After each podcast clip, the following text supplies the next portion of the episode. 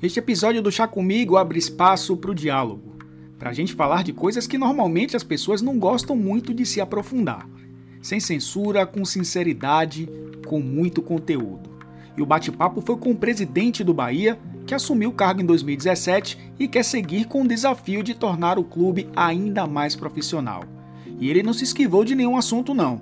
Sem aquelas obviedades de contratações, Cidade Tricolor e Arena Fonte Nova, o papo foi sobre além do futebol. Um lado do dirigente que talvez você nunca ouviu. Já adianto que estávamos num restaurante e por isso você vai ouvir barulho de pessoas ao redor. Mas tome um pouco de chá com Guilherme Belintani e chá comigo.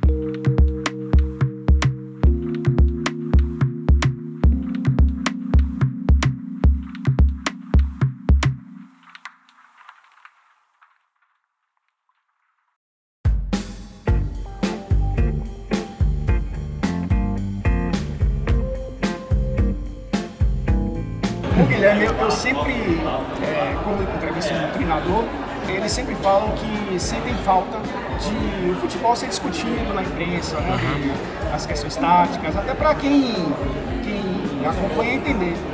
Você como dirigente também sente falta disso, é, do ponto de vista de gestão, assim, você acha que os dirigentes também deveriam discutir mais sobre gestão, até para que as pessoas, o público em geral, possam entender o que está acontecendo? Ah, eu acho que sim, sabe por quê?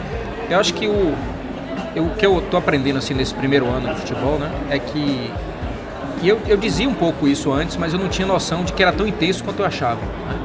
Mas de grande parte do sucesso dentro de campo, é, ele se origina de uma boa gestão fora de campo. Né? É lógico que eu não estou falando do sucesso imediato, né? de você ir bem ou não em determinado campeonato, por exemplo, em determinada competição. Estou falando no sentido macro do sucesso. Né? Eu acho que é, se isso é verdade, e é o que eu acho que é verdade, que que o, o, desenvolvimento de um, de um clube, de um time dentro de campo, ele é consequência do que, se, do que é feito fora, as coisas que são feitas fora do campo deveriam é, ter mais espaço né, na discussão na, é, e, e, também as análises é, é serem mais apuradas nesse aspecto, né, porque eu vejo que é incrível, mas às vezes um time está bem dentro de campo e está mal fora de campo, ele, ele não parece que está em crise. Né? A torcida se acalma, ou a imprensa se acalma, é, e às vezes o contrário, um time está bem fora de campo e passa uma má fase dentro de campo, parece que é uma crise, parece que aquele clube está perdido, né? Então eu acho que isso é um grande contrassenso de, um, de, um, de, um, de, um, uma percepção mais apurada, mais profunda do, do contexto esportivo. Né? É, normalmente as pessoas realmente se preocupam muito mais com a bola na rede, do torcedor. A gente ouve muito de que, ah, não importa, você vai gastar muito, eu quero que o time seja campeão. E às vezes o dirigente vai muito nessa loucura do torcedor, né? Para garantir talvez ali a popularidade e não pensar muito no que pode deixar de legado negativo. Né? E acho que o Bahia passou um pouco disso. É, é, eu acho... aquela questão do, da contratação da segunda-feira muitas vezes isso, no Bahia. Exato. Você acha que isso também é importante para o torcedor mudar a mentalidade? É, eu acho que o torcedor já começou a mudar um pouco a mentalidade. O torcedor do Bahia, que eu estou falando especificamente. Né? O torcedor viveu muito o que foi o clube é, num período em que as contratações eram frutos de, de irracionalidade ou apenas para dar uma resposta ao torcedor. Né? A gente viu muito é, dirigentes guardando uma contratação para ser anunciada no momento em que o clube estivesse ruim. Isso é muito ruim porque isso mede, é, é, faz com que o torcedor se acostume com a coisa que é fictícia, que não é de longo prazo. Então o torcedor do Bahia já mudou um pouco em relação a isso. Eu diria que no mercado em geral isso continua. Muitos clubes ainda contratando sem ter como pagar, sem ter uma visão de futuro do seu orçamento. É, até mesmo a própria torcida do Bahia, uma parte dela ainda está no processo de amadurecimento em relação a esse tema. Mas eu diria que eu acho que o, o, torcedor já aprendeu um pouco, apesar de, logicamente, eu entender que também ele quer resultado de curto prazo, ele quer o time ganhando no domingo, e se não ganhar no domingo, na segunda-feira tudo já amanhece muito ruim, o presidente é o pior cara do mundo, o treinador é o pior cara do mundo. Isso faz parte do futebol, a gente tem que é, fazer o nosso papel de se blindar disso para não tomar decisões baseadas nesse tipo de emoção. 140 milhões aproximadamente de orçamento é o maior da história, não só do Bahia, mas do futebol da região Nordeste. Né? Você acha que esse, esse orçamento aí, do tamanho, é, qual é o tamanho dele de fato? O que é que dá para fazer? É claro que dinheiro não vai é, dar título, não necessariamente, mas vai construir um caminho interessante para que o clube se consolide. Mas você acha que esse orçamento, qual, com esse tamanho, como o Bahia pode chegar? É, eu acho, Elton, que é ainda, ainda é um orçamento abaixo do tamanho do Bahia. Né? É, pode parecer assim, pô, mas o Bahia em, em 2017 faturou 95 milhões. Né? Eu, eu, eu entrei no clube no final de 2017 ele tinha faturado 95 milhões. Em 2018 ele já se aproximou ali da casa dos 120, 130 milhões mais ou menos. É, depende do critério que você use, se for caixa ou competência, mas vamos lá, 125 milhões aproximadamente. E 2019 a gente projeta 143 e eu diria que esse 143 já é praticamente o orçamento certo do clube. É? Ele, a gente pode ter boas surpresas ainda em 2019 em relação ao orçamento. É, mas eu ainda acho que é um orçamento abaixo do tamanho do clube, né? é, é abaixo do tamanho da sua torcida, do espaço que o Bahia pode ter no cenário nacional, da superioridade que o Bahia já está demonstrando na região Nordeste. É, e eu acho que a gente pode crescer ainda mais. Né? Eu, eu tenho a visão de que o Bahia pode sim encostar no volume orçamentário de clubes que estão no meio do caminho, é, de, no meio do tamanho econômico, quer dizer, tipo Botafogo, Fluminense, Vasco. É, mas é, a gente se aproxima, pode se aproximar desse orçamento, são orçamentos de mais de 200 milhões, num período curto ou médio, mais dois, três anos eu acredito nisso. Mas o bom disso é que, diferente de outros clubes que já têm orçamento desse tamanho, o Bahia segue com muita responsabilidade financeira pagando suas dívidas. Lógico que num prazo ainda longo a gente tem para pagar, a dívida é muito alta, mas a gente segue reduzindo o tamanho da dívida enquanto outros clubes estão aumentando o tamanho da dívida. Então isso, num prazo médio ou curto, vai começar a ser uma diferença positiva para o Bahia. Interessante que a gente está vivendo uma situação econômica, econômica no país que é complicada, né? Uhum. E mesmo nessa situação difícil, a gente vê o Bahia com um orçamento mais alto de sua história. É, empresas privadas estão fugindo um pouco dos patrocínios massas, os clubes grandes estão tendo dificuldade, o governo está também fechando um pouco a torneira. É, e ao mesmo tempo a gente vê o Bahia conseguir é, ter receitas significativas para fazer o seu, é. o seu, o seu planejamento. Qual é o segredo de, é, Na verdade, eu digo, nessa contramão econômica é, é isso, é, isso é muito, muito interessante. Assim. Eu digo que são duas coisas. Né? Primeiro que é a inovação, né? criatividade. A gente, por exemplo, está conseguindo ter hoje, esse mês de fevereiro, a gente deve cravar ali o número de duas vezes o número de sócios que havia há 14 meses atrás, quando eu assumi como presidente. Quer dizer, em 14 meses a gente vai ter dobrado o número de sócios do clube, o que é um impacto muito alto. E aí é que eu falo, entra a criatividade, não é a, a, questão da gente saber que o sócio precisa ter vantagem, ele precisa comprar cerveja pela metade do preço, ele precisa ter uma camisa oficial gratuita quando ele for sócio, ele precisa é, ter a noção de que é, ele sendo sócio, ele ajuda o clube, então a gente começou a trabalhar muito essa mensagem. Então isso é uma coisa da criatividade. A outra coisa é a estratégia mesmo, né? como fizemos, por exemplo, a melhor negociação do contrato com a Arena Fonte Nova, sem que a Arena perdesse, sem que o consórcio perdesse, a gente assumiu um pouco mais de risco e consequentemente teve um melhor resultado. É, também eu digo assim, é essa estratégia na questão de, de negociação de atleta, não é? A gente, às vezes a gente estica mais a corda, às vezes a gente puxa mais a corda na negociação de um ou outro atleta, por exemplo. A gente podia ter vendido o Ramires, decidimos segurar um pouco mais porque acha, achamos que ele vai ter ainda uma valorização. A gente podia ter ficado com o Edgar Júnior, por exemplo, né? Mas a, o empréstimo de Edgar, que a torcida reclama um pouco, eu entendo, jogador muito querido. Primeiro que ele quis ir, era um momento específico assim para ele, uma chance dele cara que sempre foi correto com o clube, mas isso não seria suficiente, digamos assim, para a gente fazer um negócio com o Edgar. Mas assim, ali estava uma chance também da gente daqui a um ano fazer a venda de um jogador por um valor que é interessante para o clube. Lógico, ele precisa ir bem lá onde ele está e aí o clube naturalmente vai comprar. Isso vira receita para o Bahia que a gente reinveste em outros ativos, como por exemplo compra de outros atletas. Né? Então, pronto, exatamente. E que veio, Arthur veio para substituir um pouco a função de Edgar. Né? Ou a venda de Brumado, que foi, por exemplo, duas vezes o valor que a gente investiu em Fernandão, para ter Fernandão em definitivo. Então, assim, toda essa estratégia de venda e de compra de jogador também ajuda é, na, no, no, aumento do faturamento. Né? Então, cada decisão que a gente tem dentro do clube, quando o jogador vai dar uma entrevista, por exemplo, hoje a gente escolhe a camisa que ele vai usar para dar entrevista. É o Bahia escolhe isso, né? Há uma integração completa entre o departamento comercial e a parte do jornalismo que cobre o futebol.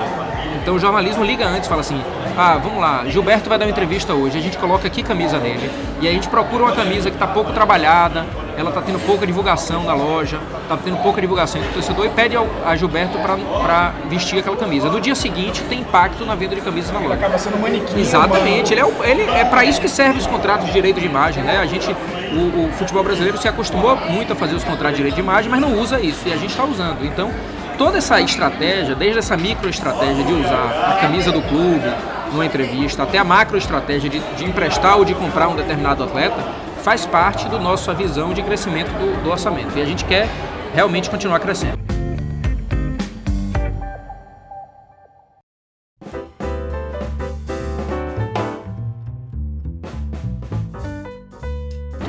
Camisa e jornalista às vezes é teimoso, né?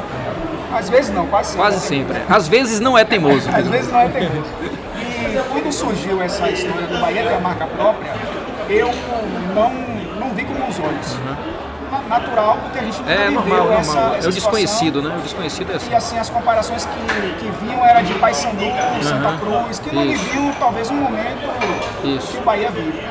Mas, é, é, a princípio, parece que foi uma, é, uma ação que deu certo. Uhum. Né? O Bahia parece, e aí eu falo parece porque você pode confirmar, parece que o Bahia é, é, deu o tiro certo, está uhum. colhendo os frutos disso. É, é verdade? é verdade. É melhor do é, que você ter uma marca É muito melhor, mas é muito melhor. Veja, quando a gente propôs isso, eu e Vitor Ferraz, a gente estava ainda na, na campanha, né? Eu já havia estudado um pouco o tema e para implantar isso no Bahia, nós estudamos muito o tema, né? Basicamente, o que a gente percebeu é que a produção de uniformes no Brasil, ela já é entregue a fábricas especializadas, que, o que, que eu digo fábricas especializadas? Que tem quase toda a sua produção voltada para a fabricação de uniformes para clubes de futebol, mas elas não são as donas da marca. Por exemplo, a Umbro, a Nike, a Adidas, elas contratam essas fábricas e no final do processo de produção coloca a marca dessas empresas. Muitas vezes, inclusive, uma fábrica que produz para Umbro produz também para Adidas. Quando a gente descobriu isso, a gente viu é muito mais fácil do que a gente imagina. Por quê? Porque a gente contrata essa mesma fábrica, então a fábrica que produz para o Bahia hoje, ela também produz para Umbro, por exemplo. Ela está lá no Paraná, ela produz as camisas do Grêmio para Umbro. Então ela, ela tem um padrão de qualidade, ela tem uma qualidade de entrega, ela tem preço competitivo, ela tem isso tudo. Apenas no final, em vez de ela colocar a marca Umbra, ela coloca a marca do esquadrão. E ela também faz toda a distribuição. Então ela tem um departamento comercial que visita os lojistas, que faz os pedidos, que controla prazo, prazo de produção, prazo de entrega, controla inadimplência. Então o clube ele fica como um gestor da marca e também na sua loja própria consegue ter um preço diferenciado. Isso fez, eu, eu, eu nunca tinha falado nesse tema porque a gente a gente concluiu a análise agora, né? Mas a gente está completando agora em fevereiro seis meses de marca própria. E a gente já vai fechar fevereiro com uma venda nos seis meses superior à venda que fizemos nos últimos 12 meses da Umbro. Então, assim, eu diria que os seis meses ele mais do que iguala as vendas da Umbro.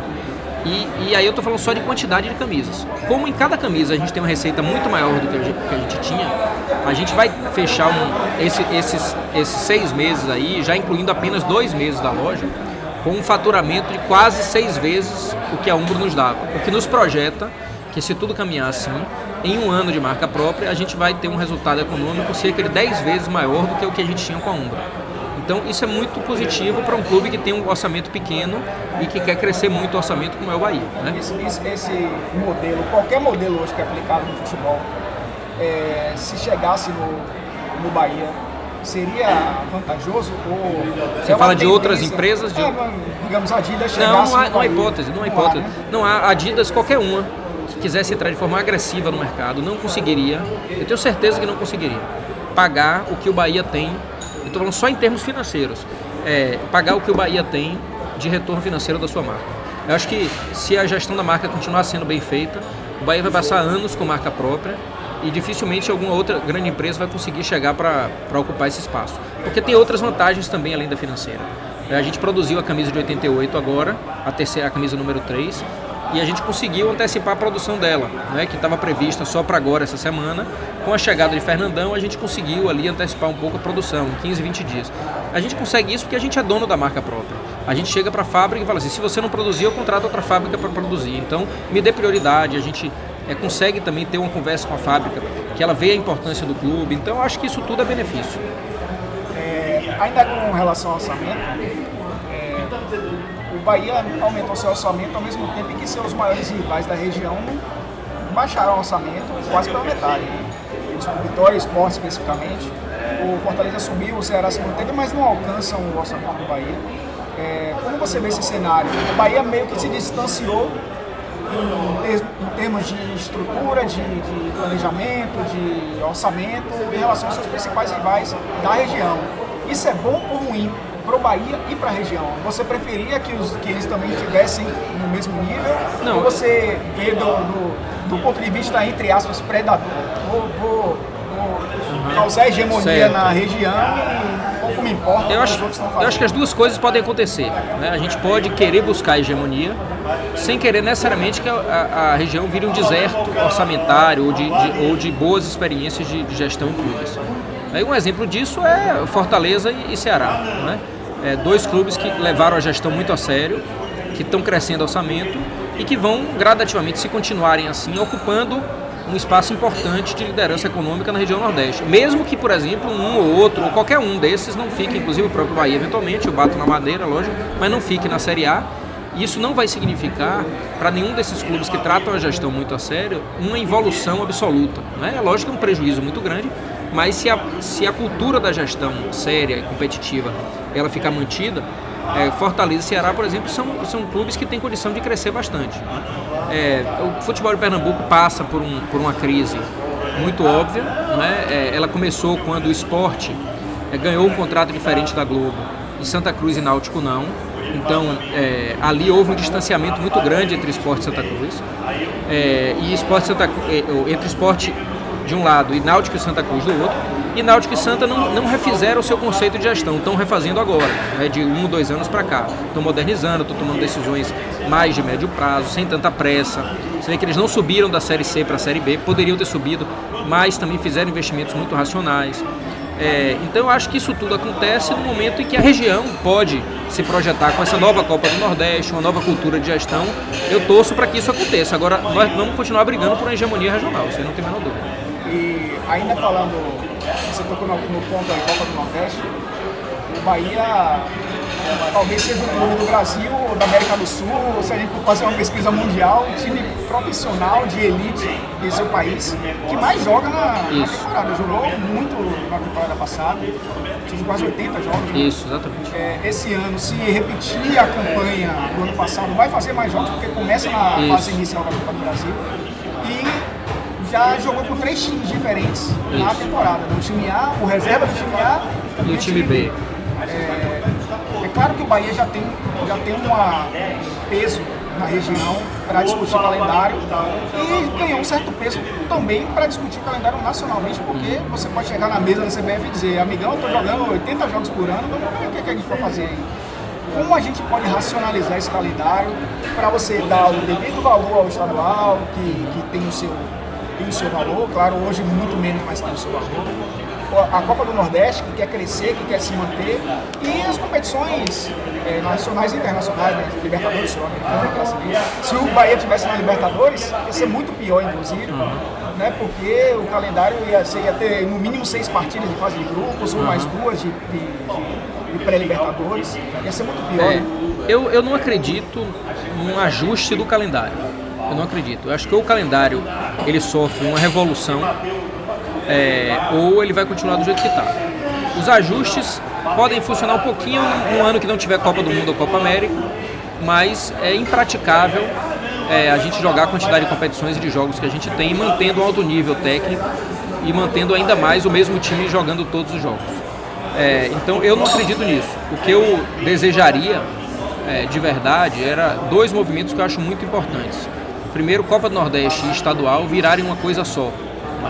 A Copa Nordeste, na verdade, substituía os estaduais e a gente deixar os estaduais como, como é, torneios seletivos para a própria Copa Nordeste, ou torneio sub-20 ou sub-23, seja lá como for. É o que eu acho que é o ideal. E o segundo movimento é um calendário nacionalizado é, desde o começo do ano do Campeonato Brasileiro. Né, que você não precisa jogar o Campeonato Brasileiro quartas e sábados. Por que, que começa o Campeonato Brasileiro em abril ou maio e você joga quartas e domingos? Né? Quartas e sábados, quartas e domingos. Não é o ideal já começar em fevereiro, por exemplo, jogar até final de novembro, começo de dezembro. Só os finais de semana. Só os finais de semana. E aí você usa os meios da semana para a Copa do Nordeste, para a Copa Sul-Americana, para a Copa do Brasil. Esse é o ideal, porque você consegue ter um campeonato mais longo, menos intenso em determinados momentos e que a gente não sofra o que a gente quase sofre ano passado, que é ali no mês de setembro, outubro, quarto e domingo, quarto e domingo, quarto e domingo, a gente. Sempre jogo decisivo, né? Por, qualquer jogo do Campeonato Brasileiro é decisivo, vale três pontos, pode significar uma classificação para Libertadores, para Sul-Americana ou, ou, um rebaixamento, né? Então, é, a minha esperança é um campeonato nacional, é, desde o começo do ano, e uma união entre estadual e Copa do Nordeste, inclusive Copa do Nordeste com uma série B, com a, com a série de, de, de, acesso, né, que permita que clubes menores também tenham espaço. Esse modelo cansa um pouco o torcedor também, porque, digamos, o Bahia jogou, jogou pouco tempo contra o Jacobina, na Fonte Nova, e vai fazer uma série de seis partidas fora. Já fez uma, vai fazer mais seis fora de casa. É, e aí você tem. É, você começa a encavalar jogos na Fonte Nova é, com talvez pouco interesse no torcedor. E, o torcedor se sente saturado em ver jogos, talvez tecnicamente que não interessem uhum. tanto. Isso, jogos demais também é ruim, não só para o time que cansa, mas para o torcedor que a, a marca do Bahia fica muito não, isso, isso eu acho menos, eu acho que o torcedor ele, ele deixa de ir quando ele não tem dinheiro para acompanhar. Né? É, ou quando é, de fato é um, é um, jogo muito menos interessante tecnicamente, como você falou. Eu não acho que chegue a cansar, né? quem cansa mesmo é o time. O torcedor ele, ele seleciona mais conforme a sua própria agenda, a sua capacidade financeira. Mas eu acho que para o torcedor ele termina ficando aquela sensação de quanto mais jogos ele puder ver, melhor. Né? Eu acho, é a minha leitura. Né? É, eu, como torcedor, sempre pensei assim que bom que tem dois jogos na semana e não um só. Você não percebe, por exemplo, o Jacobina, 10 mil pessoas. Aí tem o jogo pela Sul-Americana também, pouco é, mais. A gente já tem esse começo de ano muito mais intensidade e presença do torcedor do que a gente tinha no ano passado, por exemplo. Né? Ano passado, o Campeonato Baiano, a gente estava flutuando ali 5, 6, 7 mil pessoas presentes na Fonte Nova. A gente não teve ainda nenhum jogo desse tamanho, assim, com uma quantidade tão, tão inferior. É lógico, uma temporada que a gente reforçou bem o elenco, tem a chegada de Fernandão, que é um estimulante. A gente tem muito mais sócios com acesso garantido hoje do que tínhamos há um ano atrás. Então isso tudo estimula a maior presença de público. Eu não sinto essa fadiga, assim, de jeito nenhum. Eu sinto que talvez a má distribuição disso no tempo faz com que, por exemplo, a gente tivesse tantos jogos nesse começo de ano aqui na Fonte Nova e depois passasse um mês sem jogo dentro do nosso estádio, o que é muito ruim.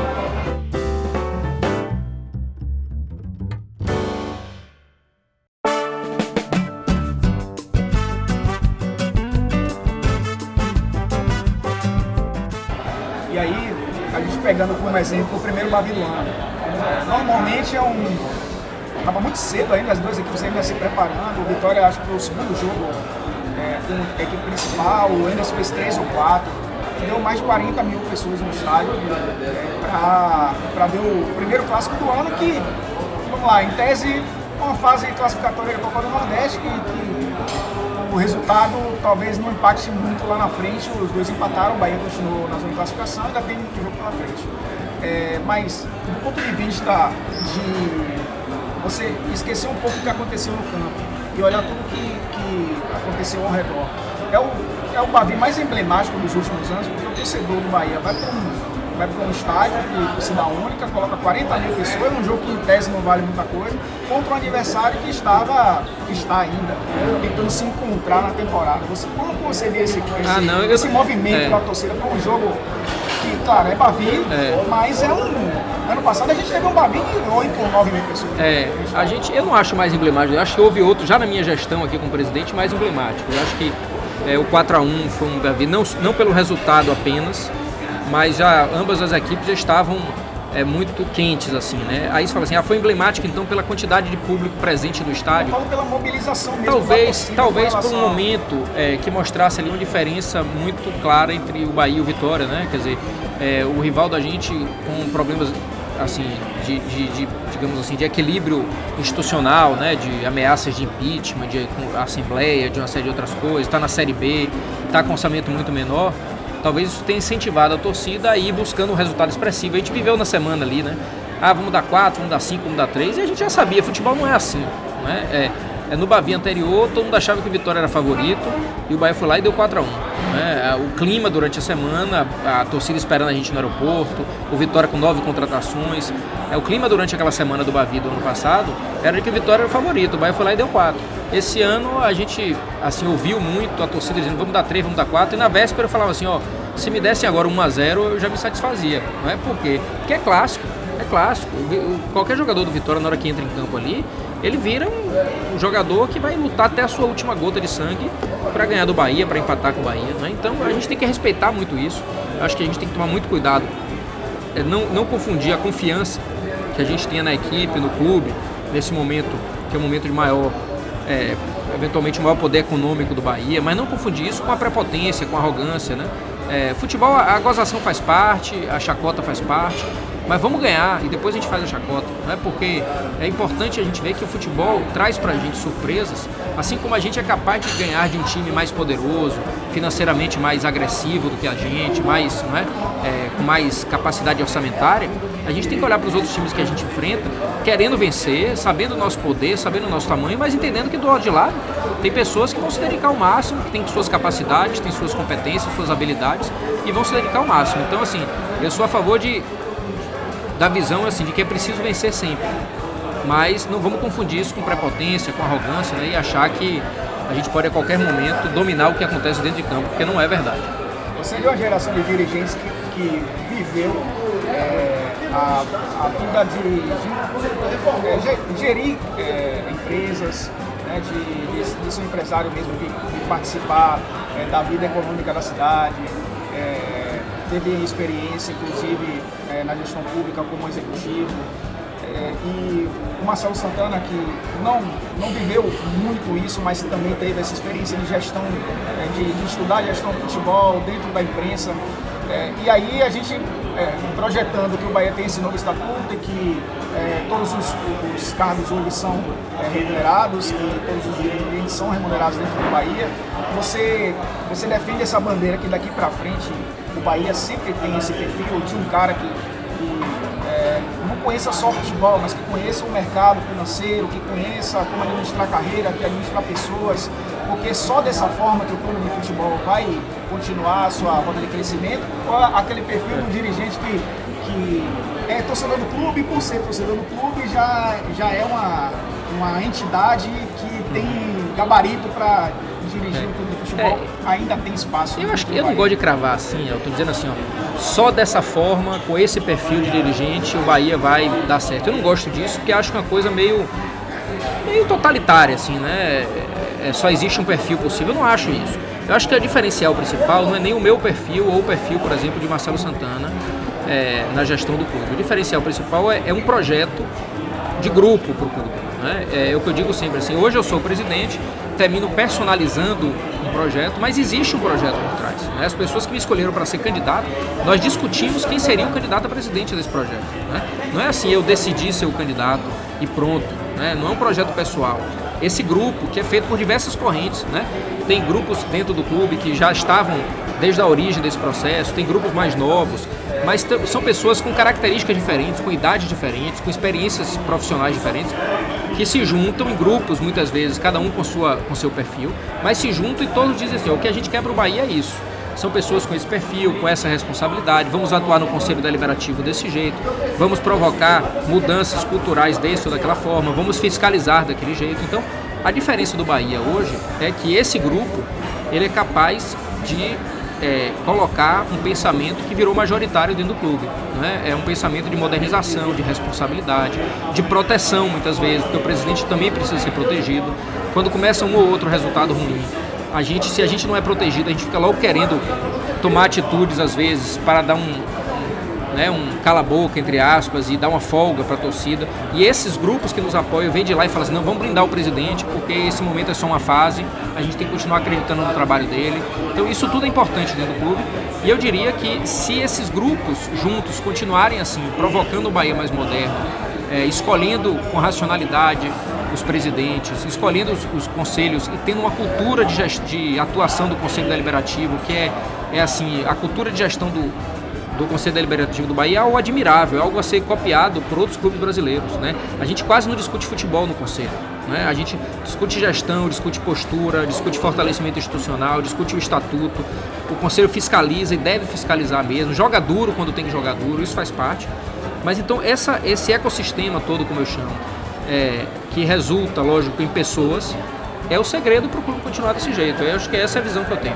Acho que o grande passo já é discutível, porque antigamente. Ah, com certeza, não tem a menor dúvida. Aí você está aberto à crítica, né? Eu falo assim, eu quero que me critique.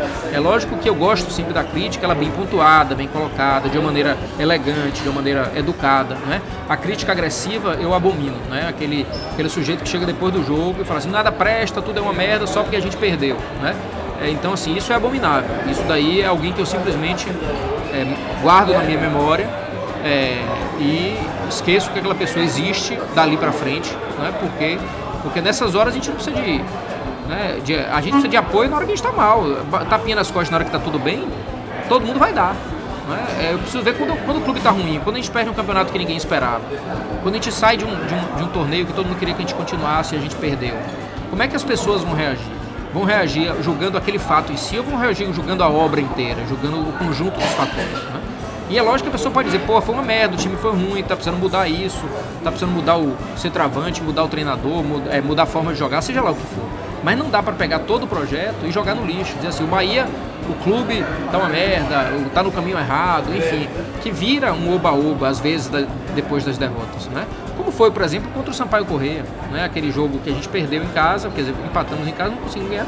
Parecia que não ganhar a Copa do Nordeste, ainda mais para o Sampaio Correia, era uma tragédia na história do clube, que tudo que estava sendo feito devia jogar fora. Né? Mas ali, felizmente, a gente teve apoio de muita gente nos momentos mais difíceis da gente. E essas pessoas falaram, não, eu continuo acreditando, vamos seguir acreditando, vamos manter o treinador, vamos entender que os jogadores estão respondendo bem, apesar dessa fatalidade. Vamos aprender com os erros também e vamos seguir.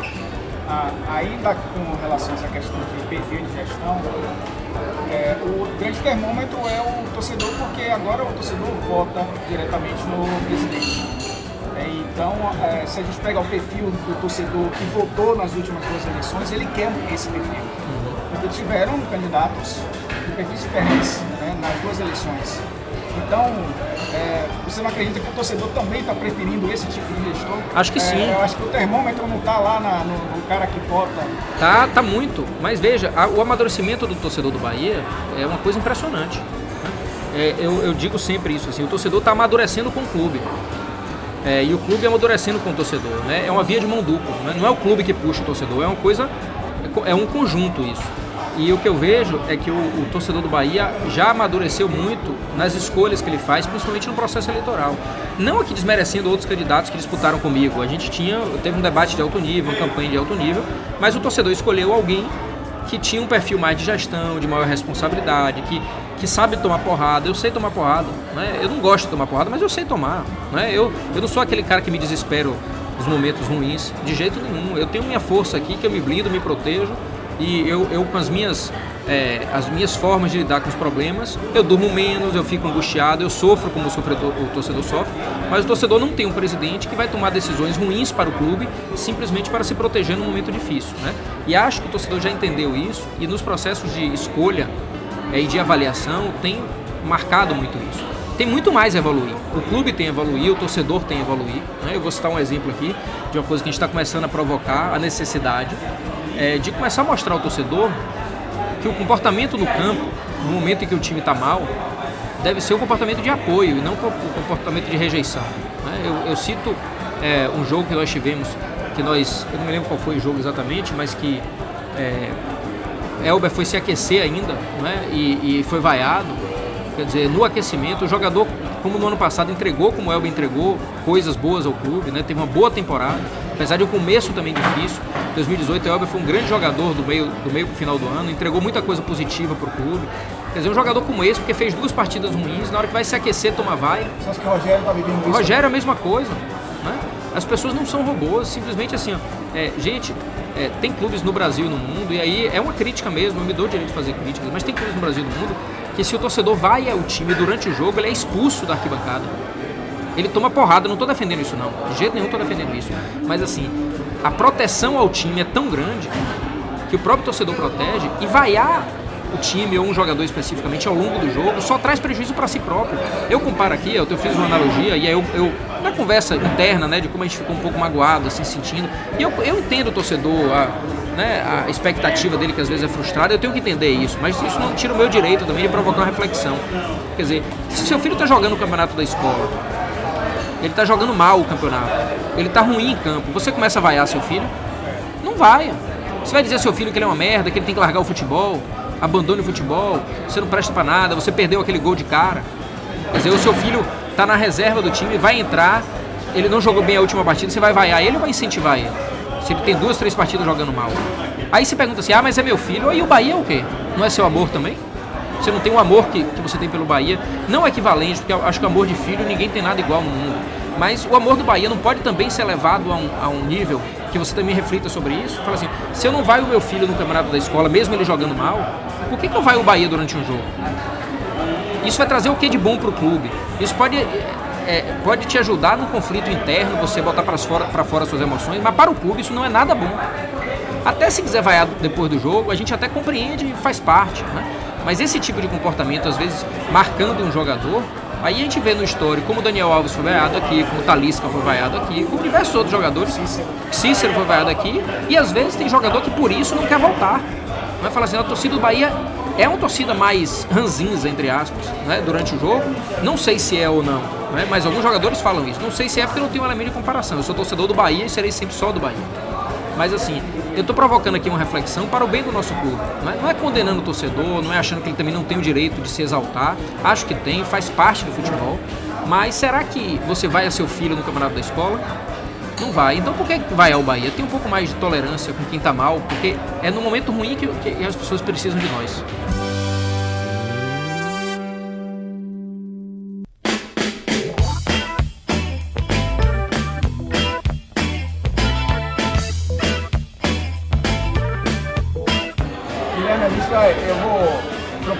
Uma coisa aqui. É, momento é sincero. Certo. É, aquela música do Tranquilo. Do é Bota a música no fundo aí, tá tudo certo. Eu vou fazer para você três perguntas. Você tem direito a claro. escolher, não responder uma, certo, mas é obrigado a responder as duas. Se Combinado. as três, Combinado. beleza. Agora, ser muito sincero. Tranquilo. A primeira é estamos completando um ano daquele Bavi vergonhoso que aconteceu no Barradão, que o, o Bahia ganhou nos tribunais. Um ano depois, como é que você vê aquela cena, como é que você classifica aquele Bavi? Acho que foi ruim para o futebol baiano, foi ruim para o Bahia e foi ruim para o Vitória. E mais do que isso, podia, podia ter sido evitado.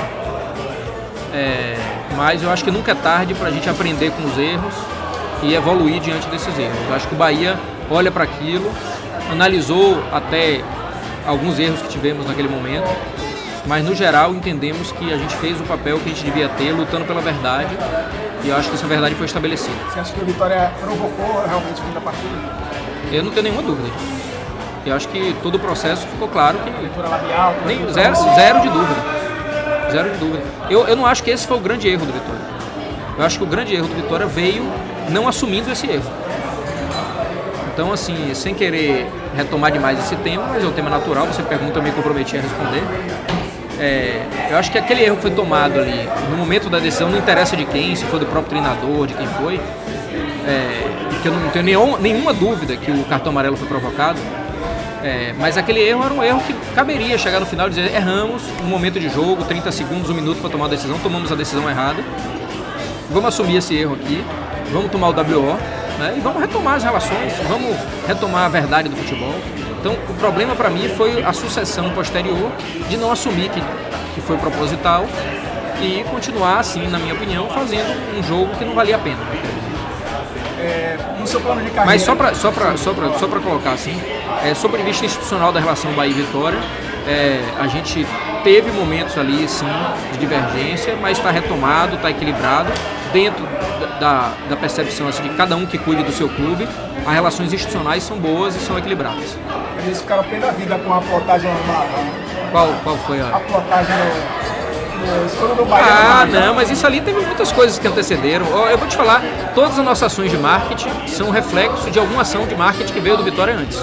Então aquela ali foi uma resposta ao, ao painel que tinha em cima do banco de reservas do Bahia no jogo anterior que a gente fez lá. Né? Então, como eles colocaram isso, a gente respondeu. Para cada coisa que, que é feita, que a gente entende que ultrapassa um pouco o limite do razoável, a gente responde. Vai ser assim sempre.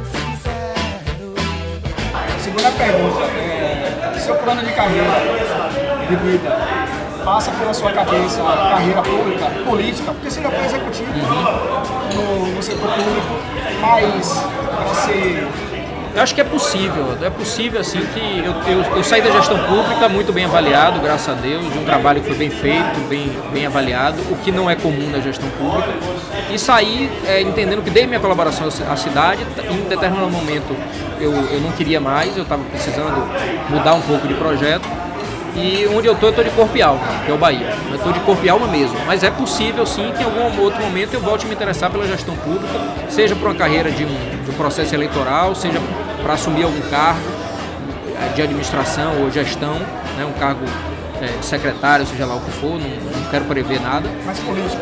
É possível também. É, é possível. Eu, eu, eu, eu, gosto, eu gosto da política, eu acho que é, todos nós temos papéis é, na, na, na, organização do Estado brasileiro, que deve ir além, é, além de achar política ruim um lugar sujo e imundo. Né? É, cada, se todos nós acharmos isso, o país não vai mudar nunca. Né? Então eu me interesso pela política, eu gosto, mas o meu momento agora é foco, foco total no Bahia.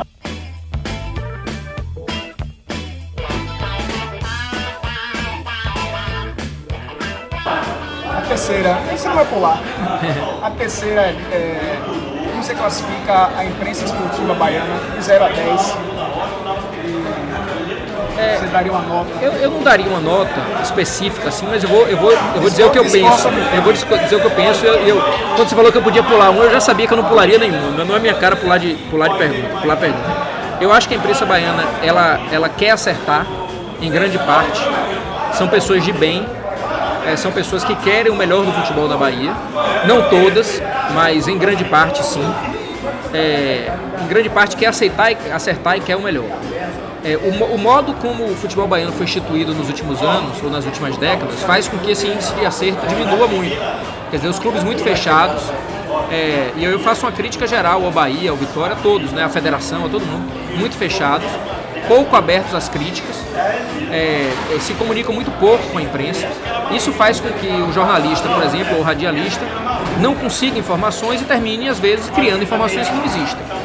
É, às vezes ele ultrapassa essa lógica inventa informações propositalmente. Isso é muito ruim. É, então, o que eu acho que precisa é de um aprendizado geral, né, para que o clube seja mais aberto a dizer a verdade, inclusive as notícias que não são boas para ele. Né? Então, assim, ó, tem uma notícia aqui que não é boa para a gente, fizemos uma besteira aqui, vamos enfrentar isso. Não vamos ficar escondendo a notícia, não. Vamos falar a verdade. Mas aí vamos cobrar do jornalista também que faça uma cobertura crítica real, madura, procedente. Quando o clube se fecha para isso e aí o jornalista se sente isolado também, ele começa a formular questões que de fato não existem. Né? Então vamos lá.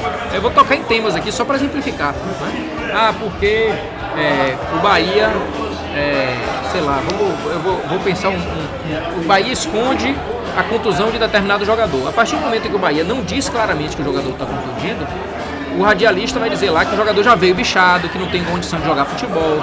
Quando o Bahia é claro no procedimento que está sendo feito com aquele jogador, o jornalista fica sem espaço. Agora, tem de tudo na imprensa baiana. Tem o cara que sabe que o, que o jogador não está bichado, que tem a informação que o jogador não está bichado, e ainda assim ele divulga que o jogador está bichado só porque ele acha que assim vai dar audiência, vai dar algum tipo de importância para ele. Esse, essas pessoas, que repito, são uma minoria na imprensa da Bahia, elas devem ser isoladas pelo clube e pelos próprios colegas de imprensa. Né? Mas eu acho que tem um aprendizado geral do próprio clube, dos clubes e da imprensa que vão, vai fazer com que a gente amadureça muito. Se você, vamos me colocar aqui na, é, na autocrítica, se você fosse fazer uma pergunta a, um, a algum profissional de imprensa, qual pergunta você faria? Ah, eu faria uma pergunta muito clara, assim. Por que, que você fala tanto de futebol e estuda tão pouco sobre futebol? Não estou falando para você especificamente, estou falando para o, para o profissional de imprensa. Essa para mim é a pergunta chave. É, os profissionais de imprensa fazem curso sobre futebol? Estudam? Leem que livro? Qual foi o último livro que ele leu sobre futebol? É, qual foi o aprendizado que ele teve, a convivência que ele teve dentro de um clube? Ele foi fazer um curso de um mês em um clube tal, ele passou, foi fazer um estágio, às vezes, dentro do próprio Bahia, dentro do Vitória. Né? Ele, ele estudou o que para isso? Ou ele tem que tipo de vivência? Não pode ser só boleiro, não. Ah, porque ele bate baba, porque ele diz que entende futebol, porque ele assiste muito futebol. Então, o que eu acho é que é um, uma evolução necessária na imprensa da Bahia e do Brasil como um todo, é que se você fala sobre economia, estude economia. Se você fala sobre política, estude política. Se você fala sobre futebol, estude futebol. Que é o que eu vou te falar. Eu, com ano de futebol, eu ouço as resenhas hoje e eu ano aprendendo, né? Eu vou a todos os jogos do clube. Eu vou, jogos aqui, jogos fora, eu acompanho tudo. Eu acompanho pré-eleção, eu acompanho treino, eu acompanho isso tudo, eu acompanho os vídeos. Então eu vou aprendendo muita coisa que eu não sabia. E era, ah, Guilherme Belintani vai ser presidente e não entende nada de futebol. Nesse um ano, o que eu aprendi de futebol, eu olho as resenhas muitas vezes hoje e falo assim, rapaz, esse cara é o cara que diz que eu não entendo de futebol, tá dizendo essas besteiras aí. Então assim, eu falo assim de, de de, de posicionamento, de, de, de, comentários sobre o posicionamento tático do time, de qualidade técnica de um jogador, de outro, enfim. Isso tudo é tão primário muitas vezes que é a crítica que eu preciso fazer. Né? E repito, não estou generalizando, mas acho que em geral é uma evolução necessária da imprensa esportiva baiana estudar um pouco mais de futebol.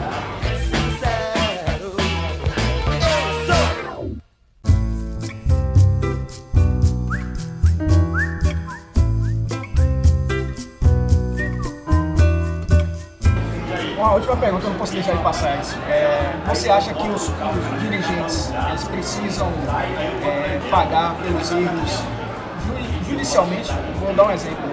É, a gente está vendo muito no Brasil, muitos, muitos é, políticos grandes até sendo presos. O ex-presidente está preso um dirigente, por exemplo, faz um caixa 2 numa contratação de um atleta, uma venda de um atleta, ou participa, sei lá, de uma negociação com uma empresa pública num contrato, numa licitação, eles deveriam pagar. Ah, não tenho a menor dúvida. Preso, enfim, eu não tenho a menor dúvida. Normal. Eu acho que dentro de uma escala, né? Porque eu também não sou um cara que vou aqui ficar fazendo discurso, o discurso do, da criminalização de tudo que virou moda no país, de prender tudo e todos a qualquer momento de fazer julgamentos independentes da prisão, julgamentos públicos, antes mesmo da pessoa ser julgada. Né? Eu acho que a gente tem que tomar sempre cuidado com isso. O cárcere não é a solução para tudo e acho que também o julgamento por meio da imprensa, antes do julgamento jurídico ou judicial do sujeito, prejudica muito a carreira de qualquer um e a vida de qualquer um. As pessoas são pré-julgadas pela própria imprensa. Mas tirando essas cautelas que eu acho necessárias, os clubes de futebol, em sua maioria, eles têm uma isenção fiscal, eles têm é, ali, por parte do, do, do poder público, um título, que é o título de uma organização sem fins lucrativos, que leva cada clube a não pagar impostos, uma série de impostos. Então nós temos que ter compromissos públicos.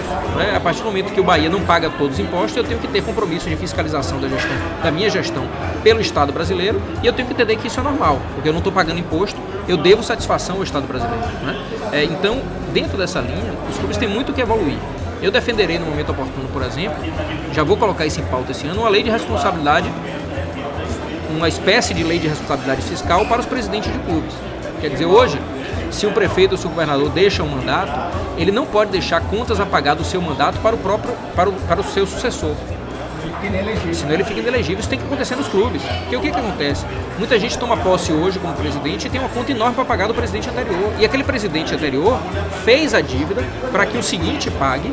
Esse seguinte não consegue pagar ou tem uma gestão prejudicada por causa dessa dívida que o outro deixou. Ele vai mal dentro do clube e o outro volta como herói. Quer dizer, isso é muito comum no futebol brasileiro. Então, a partir do momento que eu saio da minha gestão, eu falo assim, todas as dívidas da minha gestão estão pagas, eu evito deixar dívida para o sucessor, salvo, logicamente, se tiver autorização do Conselho Deliberativo, se isso for um ato, é, um ato às vezes planejado, por exemplo, eu comprei um patrimônio para o clube e estou fazendo pagamento ao longo de 10 anos. Ok, é um patrimônio. Né? Eu tomei uma decisão que eu consultei o conselho, aí tudo bem. Mas a partir do momento que isso acontecer, cada presidente vai olhar muito antes de contrair uma dívida, de contratar um jogador a um preço absurdo. Então acho sim que o presidente tem que dever satisfação em relação a isso da responsabilidade da gestão e quanto mais ainda da honestidade e da retidão na gestão desses recursos. Você já fez uma entrevista que você não falou de Arena Ponte Nova, cidade tricolor e contratação de jogadores. É verdade, é uma boa entrevista essa, viu? Porque normalmente são temas muito recorrentes, né? Apesar do que eu vou pedir licença aqui para falar um pouco da Arena, né? A, a relação que a gente está tendo com a Arena hoje tornou possível que a Arena virasse um grande case de estádio nacional né? eu, eu, eu reflito sobre isso. A gente tem as arenas do Brasil muito mal gerenciadas e que não pegaram no sentido da boa gestão. E a Arena Fonte Nova em Salvador é um exemplo fora da curva disso. Então isso deve ser comemorado, deve ser refletido e brindado como uma coisa positiva. Né? Mas acho muito bom a gente poder tratar de temas assim um pouco transversais, né? E eu fico à vontade inclusive tocar nessas feridas com sinceridade, dessa coisa da relação da imprensa. Eu tenho uma relação muito boa com grande parte é, das pessoas da imprensa, mas também. Isso mostra que tem muita coisa que pode ser falada. Claro, claro, temas, né? exatamente, exatamente. Então assim, eu acho que isso é muito bom. E acho que o Bahia vem mostrando aos poucos que, que essa evolução é possível. Né? Estamos ainda muito abertos aos erros. Vamos cometer erros, já temos cometido, vamos cometer mais ainda. Mas o que importa é reagir, corrigir a tempo e fazer com que eles sejam pequenos em relação aos acertos. Guilherme, olhando pelo papo, as pessoas que estão ouvindo devem ter percebido que a gente está falando um pouco mais alto, que a gente está num restaurante. Isso. Né, a comemoração aí dos 30 anos do título do Bahia de 88. O torcedor do Bahia espera que quando tiver mais 30 anos inclua um nacional nesse ah. Ah, com certeza. Aí. Eu acho que é possível. Então, acho que é possível. Eu acho que a gente está aqui né, na, no, no, lobby de um restaurante ouvindo um pouco, muita conversa de fundo, mas a nossa conversa vale a pena para a gente dizer justamente assim, o clube hoje é um clube que toma decisões e aproveitar hoje essa semana aí do, dos 30 anos do título de 88, né? A gente toma decisões pensando nos próximos 30 anos e não nos próximos 3 anos, ou nos próximos 3 meses, ou nos próximos 3 dias. Né? Então o torcedor pode ficar tranquilo que aqui tem um presidente, tem um vice-presidente, tem uma gestão e tem um conceito, um projeto de clube que quer que a gente vire cada vez maior nos próximos anos. Então, perdão pelo BG aí de Beleza. barulhento e pela minha voz esganiçada, está ouvindo não está acostumado com isso, mas é só para ilustrar de onde, onde estamos falando. Valeu? Beleza, obrigado a todos, obrigado Elton aí, parabéns pelo, pelo trabalho e obrigado a todos que nos ouvem aí, um abraço à Nação Tricolor.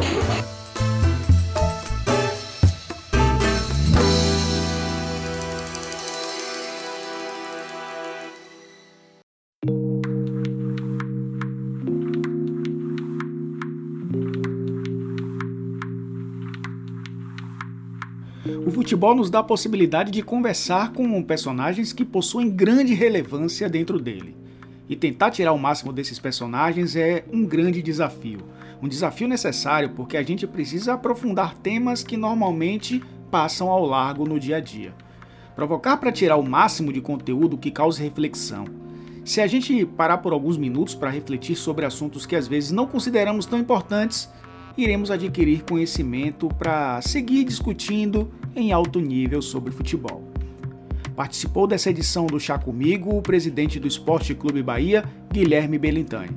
Agradeço mais uma vez a você pela companhia e nos encontramos num próximo episódio. Tchau, tchau!